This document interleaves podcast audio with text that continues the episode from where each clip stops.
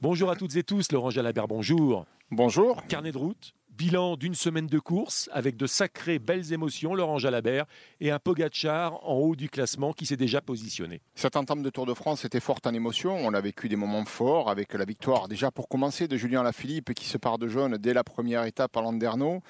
Derrière, euh, nous avons vécu euh, la folle semaine de Mathieu Van Der Poel qui prend le jaune, lui, le lendemain sur Mur de Bretagne, euh, le petit-fils de Raymond Poulidor, et puis la résurrection de Marc Cavendish.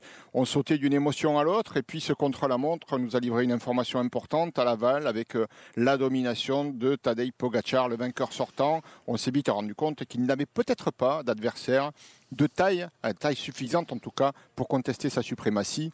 Eh bien, le, verdict, c'est sans appel dès la première étape de montagne au Grand Bornand, où il a confirmé en fait sa forme éblouissante et où on a vu derrière eh bien, des abandons, euh, les abandons, ou, plutôt les défaillances, euh, avant que ce soit des abandons, des hommes euh, qui auraient pu le mettre en péril, Roglic ou Guerin Thomas, mais voilà, Pogacar vit un rêve en jaune, malgré le mauvais temps, eh lui, le soleil est bien, bien ancré dans sa tête. On se retrouve à 10h, Laurent Jalabert, non pas pour l'étape du jour, mais pour la journée de repos pour les coureurs uniquement, bien sûr. À tout à l'heure.